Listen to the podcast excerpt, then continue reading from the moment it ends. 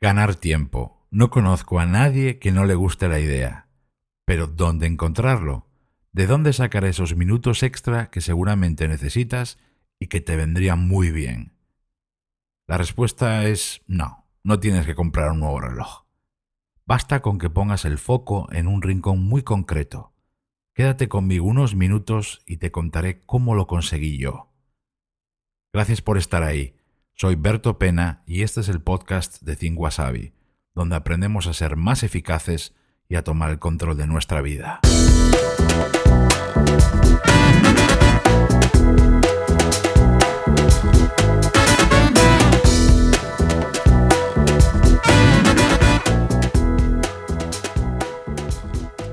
Y ese rincón donde poner el foco se llama las tareas que repites todos los días y ese rincón esconde un auténtico tesoro de tiempo. Cuando yo hace ya más de diez años empecé a preocuparme por mi eficacia, por mi organización, por mi tiempo, me di cuenta que uno de mis fallos, de mis mayores fallos, estaba en las tareas que repetía cada día. Tú también las tienes.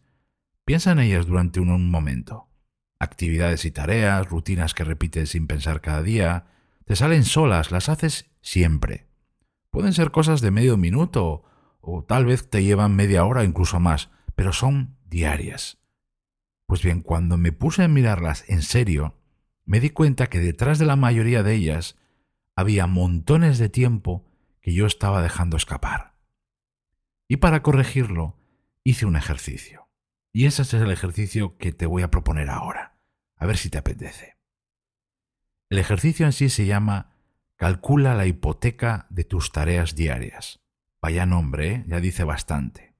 Es muy sencillo de hacer, ¿eh? a pesar de lo de la hipoteca, y no requiere gran cosa. tan solo un rato tranquilo, un momento, un lugar para hacerlo con calma y también lápiz y papel. Vas a necesitar lápiz y papel para el ejercicio. Tiene dos partes, muy sencillas, ya verás. La primera parte, te cuento en qué consiste. Tienes que hacer una lista con todas las tareas que repites cada día con todas, ¿eh? Así que tienes que repasar tu día, visualizar tus rutinas.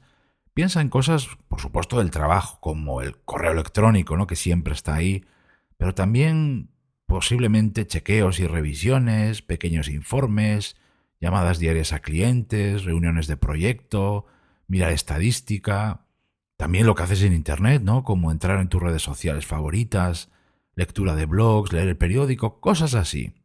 Si lo quieres extender también, incluso puedes hacerlo a cosas de casa, ¿eh? pero yo empezaría por el trabajo. Y sobre todo no lo hagas como lo hice yo la primera vez. No corras. Piensa bien. Intenta poner todo. La idea es poner todo aquello, hacer una lista lo más pormenorizada posible de todo aquello que haces cada día. Recorre mentalmente tu día y anótalo poco a poco en la lista. Da igual si te salen 5, 15 o 32 cosas. Da igual si son pequeñas, minúsculas o muy relevantes. Lo importante es anotar todo aquello que repites cada día. Esa es la primera parte del ejercicio. Y en la segunda, tienes que ir poniendo junto a cada una de esas tareas y actividades que has ido anotando el tiempo que te lleva cada una de ellas. Naturalmente será aproximado, ¿no?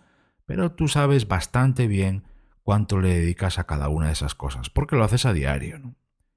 Al final, la idea es sumar todos esos minutos para que te salga una única cifra. Pues te saldrán treinta y pico minutos, sesenta y pico minutos, más de cien, doscientos, lo que sea. A mí en su día me salieron 180 minutos, que eso era el tiempo que yo le dedicaba a mis tareas diarias. Bien, ¿y ahora qué se hace con ese número? Se mira para él, ¿qué hacemos con las hipotecas además de tener que pagarlas. Renegociarlas, ¿no? Mejorar las condiciones si podemos. Bueno, pues eso es justo lo que vamos a intentar hacer ahora con esa cifra, con esas tareas diarias. Y ojo, no pierdas la perspectiva, ¿eh? Solo buscamos una cosa, ganar tiempo. Pues bien, lo que hay que hacer ahora con esa lista es ir una a una revisando todas aquellas tareas y actividades que has ido anotando y aplicando estas tres preguntas que yo me hice en su día y que te animo a poner a ti sobre la mesa. Primera pregunta. Con cada una de las tareas, ¿eh? Primera pregunta. ¿de verdad tengo que hacer esta tarea? ¿Y de verdad la tengo que hacer yo? A lo mejor la tengo que eliminar porque ya no aporta, o bien delegar a otra persona que le corresponde. Ojo con esto porque que tú lleves haciendo algo desde hace años no significa que lo estés haciendo bien o que ahora tenga sentido. 2. Si lo tengo que hacer, y me toca a mí hacerlo, me corresponde a mí, ¿de verdad tengo que hacerlo todos los días?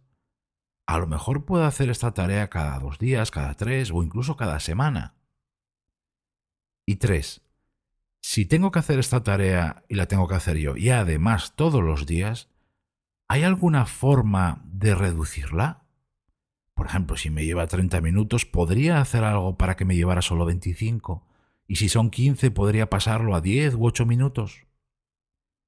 Así, repasando tarea a tarea diaria, pues unas las eliminarás, pocas la verdad, ¿eh? la mayoría se quedarán ahí. Otras las convertirás en semanales y otras que seguirán, seguirán siendo diarias se reducirán cada día en minutos. Qué sencillo, ¿eh? Pues bien, así fue como yo encontré tiempo extra para dedicarlo, por ejemplo, a hacer tareas de más nivel y a conseguir resultados de verdad y no liarme en tareas rutinarias diarias. Pero también conseguí tiempo para descansar, hacer ejercicio o arrancar algún proyecto que llevaba tiempo retrasando porque nunca tenía tiempo. Estoy seguro que todos los días pagas una hipoteca bastante gorda sin darte cuenta. Nos pasa a todos, ¿eh? Ojo con las tareas diarias, que por repetirlas tanto, porque son cada día, cada día, cada día, les dejas de prestar atención. Son una trampa en la que cae la mayoría de la gente. Esas tareas te pueden quitar mucho tiempo o te lo pueden dar.